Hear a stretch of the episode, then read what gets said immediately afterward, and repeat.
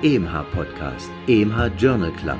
Heute unter anderem mit diesen Themen: Bariatrische Chirurgie, Mortalitätsdaten. Zweimal relevant für SARS-CoV-2-Impfstoffe. Honig als Hustenmittel, hatten die Großmütter recht? Covid-19, therapeutische Zytokinhemmungen.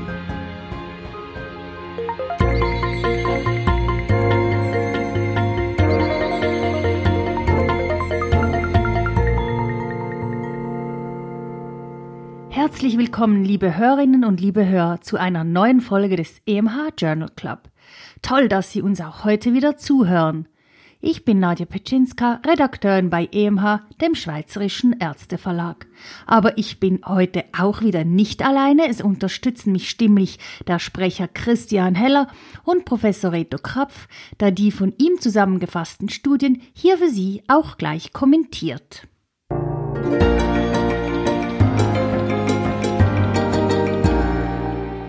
Praxisrelevant.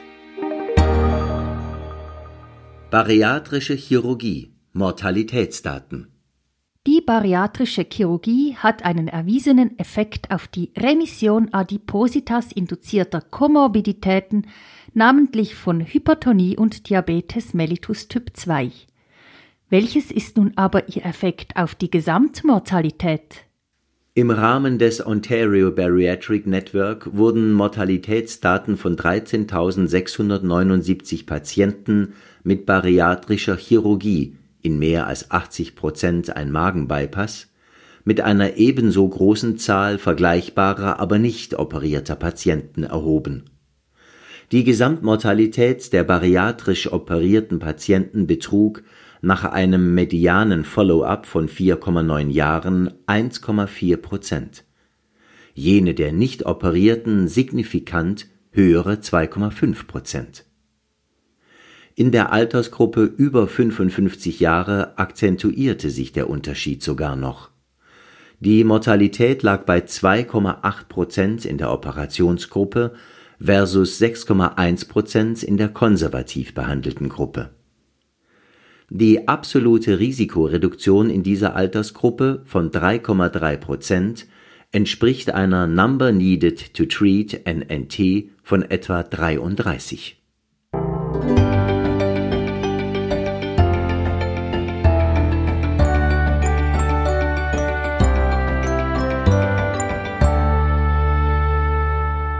Magenbypass. Wie kommt die metabolische Verbesserung zustande? Die Remission des Diabetes mellitus Typ 2 nach Magenbypass war bislang nicht ganz geklärt.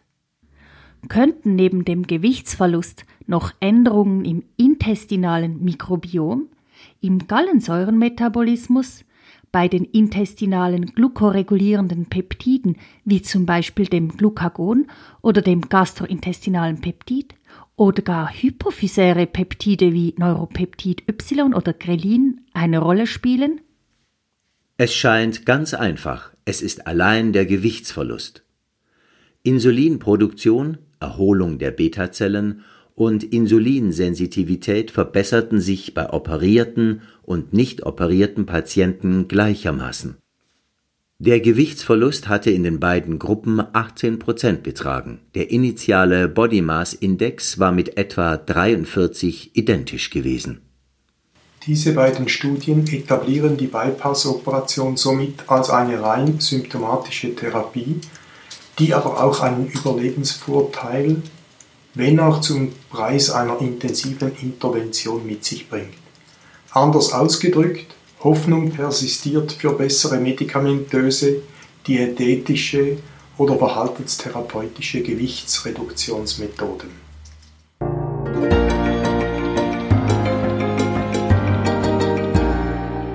Neues aus der Biologie. Relevant für SARS-CoV-2-Impfstoffe 1. Neutralisierende SARS-CoV-2-IgG-Antikörper werden schon Tage nach Krankheitsausbruch gegen das Rezeptorprotein S, also Spike, produziert. Sie weisen eine breite Palette verschiedener Bindungssequenzen, also variable Regionen auf, die über die Zeit nur eine minime Mutationsfrequenz zeigen. Häufig scheinen sich diese spezifischen SARS-CoV-2-Antikörper aus vorbestehenden, vor der Covid-19-Epidemie schon nachweisbaren Vorstufen-Antikörpern zu entwickeln, zum Beispiel als Folge früher Corona-bedingter Common Cold-Erkrankungen. Die Stimulation dieser Vorstufen-Antikörper durch ein Impfantigen scheint als Ziel also lohnend.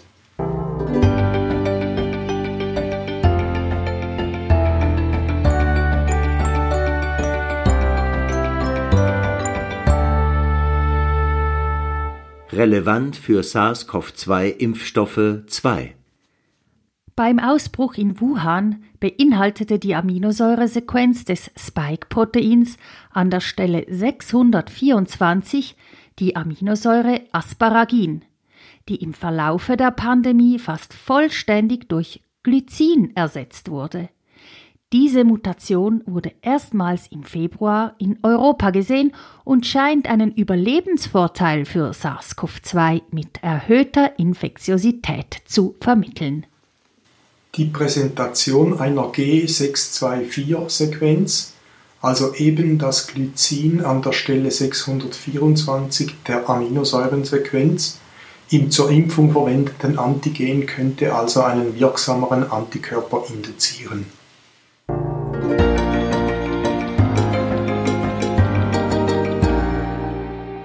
Fokus auf. Heute wollen wir den Fokus auf Covid-19 und Influenza richten, indem wir ihre klinischen Charakteristika miteinander vergleichen. Jahreszeit? Influenza, Saisonal? Winterhalbjahr? SARS-CoV-2, Perennial? Infektiosität? Influenza, tiefer als SARS-CoV-2. SARS-CoV-2, hoch. Ab wann ansteckend? Influenza, bei Symptombeginn oder bis zu einem Tag vorher? SARS-CoV-2, ab zwei Tage vor Symptombeginn oder laut neuen Studien bis fünf Tage vorher? Inkubationszeit? Influenza, ein bis vier Median zwei Tage. SARS-CoV-2, zwei bis vierzehn Median fünf Tage. Symptome. Bei beiden Infekten sehr oft mild oder fehlend. Influenza, Fieber, Schüttelfrost, Kopfschmerzen, Husten, Myalgien, Halsweh, Abgeschlagenheit. Relativ agensspezifisch Rhinitis, verstopfte Nase. SARS-CoV-2, Fieber, Schüttelfrost, Kopfschmerzen, Husten, Myalgien, Halsweh, Abgeschlagenheit. Relativ agenspezifisch Anosmie, Atemnot.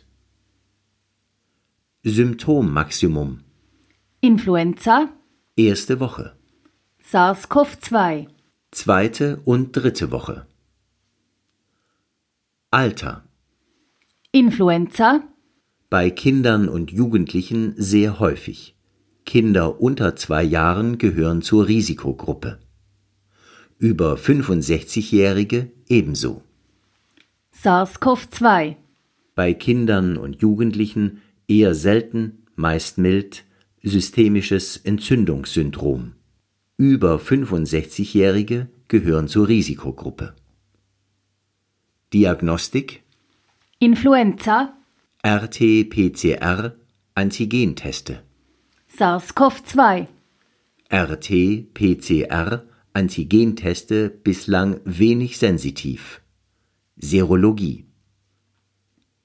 Impfstoffe. Influenza, Mehrere jährlich von Saison zu Saison unterschiedlich wirksam. SARS-CoV-2, Noch keine.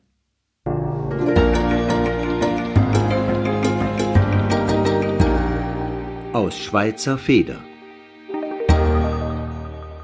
chronische tubulointerstitielle Nephropathie, ein genetische Ursachendenken.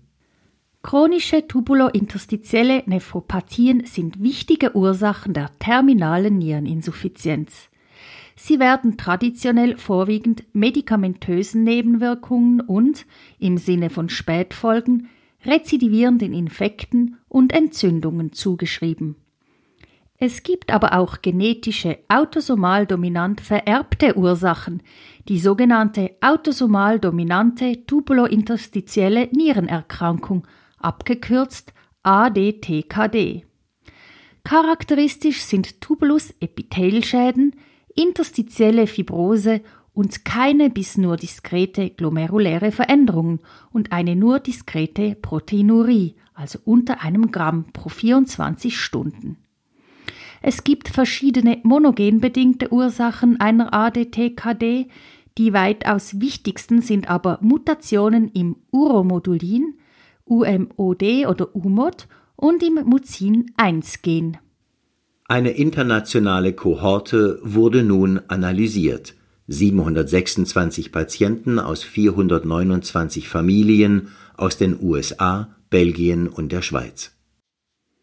Beide Genotypen führen innerhalb gut fünf Dekaden zu terminalen Niereninsuffizienz.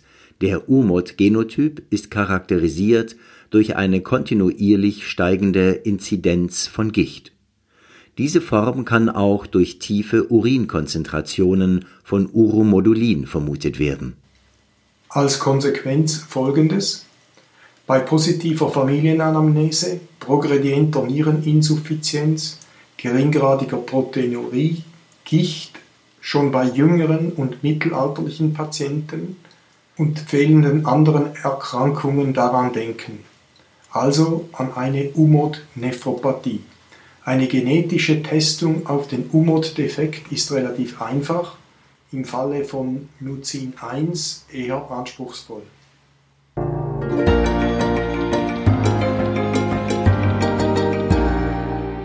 nicht ganz ernst gemeint. Honig als Hustenmittel. Hatten die Großmütter recht? In Vorbereitung auf die kältere Jahreszeit findet eine Meta-Analyse, systematische Review, dass Honig sowohl die Hustendauer als auch die Hustenintensität bei oberen Atemwegsinfekten verbessert, respektive verkürzt. 14 kontrollierte, randomisierte Studien konnten ausgewertet werden, neun davon bei Kindern. Leider waren nur zwei durch einen Placeboarm kontrolliert. Die verwendeten Honigmittel, reiner Honig, dominant pflanzliche Herkunft des Honigs, Honig enthaltende Präparate, waren heterogen. Angesichts der seltenen Nebenwirkungen sei kurz und bündig methodisch nicht zu streng geurteilt zu hoffen, dass eine gut propagierte Honigverschreibung durch die Ärztinnen und Ärzte die Angehörigen und Patienten überzeugt, dass kein bei dieser Krankheit sowieso fast nie indiziertes Antibiotikum verschrieben werden muss. Eine Analyse der Cochrane-Datenbasis ist übrigens zu vergleichbaren Schlussfolgerungen gekommen. Unter den angesprochenen Nebenwirkungen sind natürlich auch die Stichverletzungen der Imker sowie bakterielle und toxische Kontaminationen der Honigpräparate zu rechnen.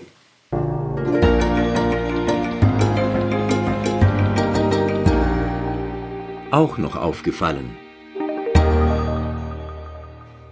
Covid-19 Therapeutische Zytokinhemmungen Coronaviren, insbesondere SARS-CoV-2, können eine extreme Entzündungsantwort des Wirtes mit Ausschüttung von unter anderem Interleukin 1 und TNF-Alpha hervorrufen. Diese Immunstimulation wird als hauptverantwortlich für das SARS-CoV-2 akute Atemnotsyndrom ARDS und die systemische Entzündungsreaktion, beispielsweise bei Kindern, angesehen der therapeutische Nutzen des unspezifisch wirkenden Dexamethasons bekommt immer mehr experimentelle Basis. Die Anwendung eines Interleukin 6 oder eines Interleukin 1 Rezeptorantagonisten Tocilizumab respektive Anakinra vermochte nach ersten Berichten den Verlauf von mit Covid-19 assoziiertem ARDS bei guter Verträglichkeit zu verbessern. Wie immer sind zur Prüfung des effektiven Nutzens dann prospektive kontrollierte Interventionsstudien nötig. Im Falle des Tocilizumab fiel diese Testung allerdings nach erster Einschätzung enttäuschend aus.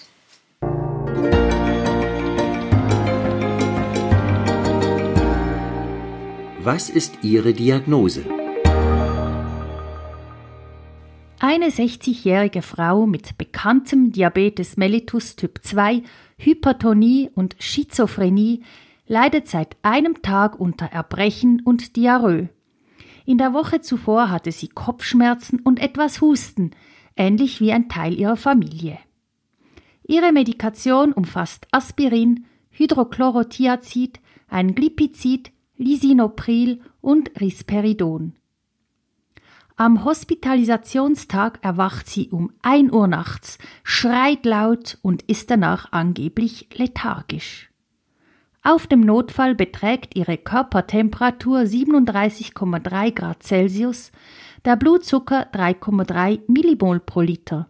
Nach Glukosezufuhr durch das Notfallteam dann 7,0 Millimol pro Liter, gefolgt von leichter klinischer Besserung. Auffällig ist eine persistierende linksseitige motorische Schwäche. Die wahrscheinlichste Diagnose ist A. Akuter psychotischer Schub. B.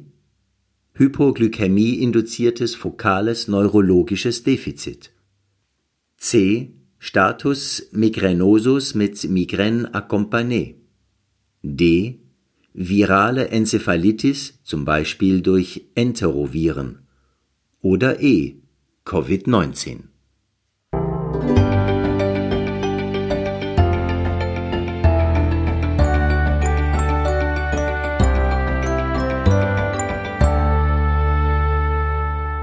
Antwort Zwei Stunden nach Eintritt zeigte das MRI eine kleine Diffusionsstörung in der rechtseitigen Capsula interna. Der Nasopharyngealabstrich ist positiv auf SARS-CoV-2. Fünf Tage später entwickelt die Patientin Atemnot und Hypoxie sowie radiologisch bilaterale fleckige Infiltrate, vereinbar mit einem akuten Atemnotsyndrom ARDS. Eine leichte psychotische Episode durch den Krankheitsstress und als Teilfaktor die allerdings marginale Hypoglykämie sind möglich. Eine Liquorpunktion wurde nicht durchgeführt. Der Kleingefäßinfarkt könnte Ausdruck einer viralen SARS-CoV-2-Endothelialitis oder kombiniert mit den vorbestehenden Risikofaktoren einer mit Covid-19 assoziierten Hyperkoagulabilität sein. Die Patientin war Sauerstoff, aber nicht intubationsbedürftig. Sie entwickelte ein Delirium, konnte aber deutlich gebessert nach 14 Tagen mit der Diagnose Covid-19, also Antwort 5, in die Rehabilitation entlassen werden. Der Fall illustriert namentlich den Wert des niederschwelligen Testens auf SARS-CoV-2, insbesondere auch bei eher atypischen Initialsymptomen.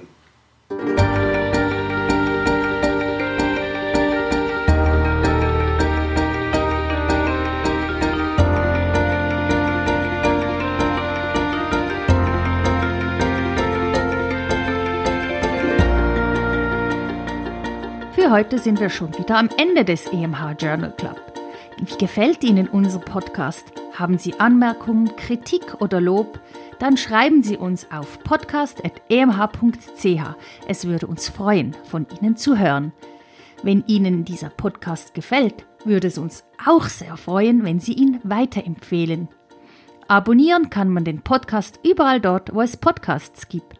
Der nächste Podcast erscheint am 23. September. Bis dahin, machen Sie's gut.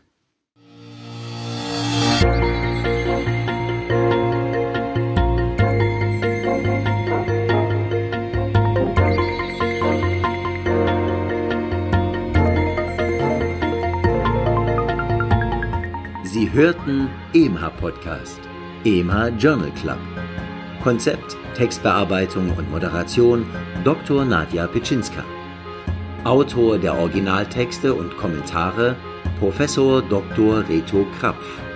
Sprecher Christian Heller. Musik Martin Gantenbein. Produktion EMH, Schweizerischer Ärzteverlag.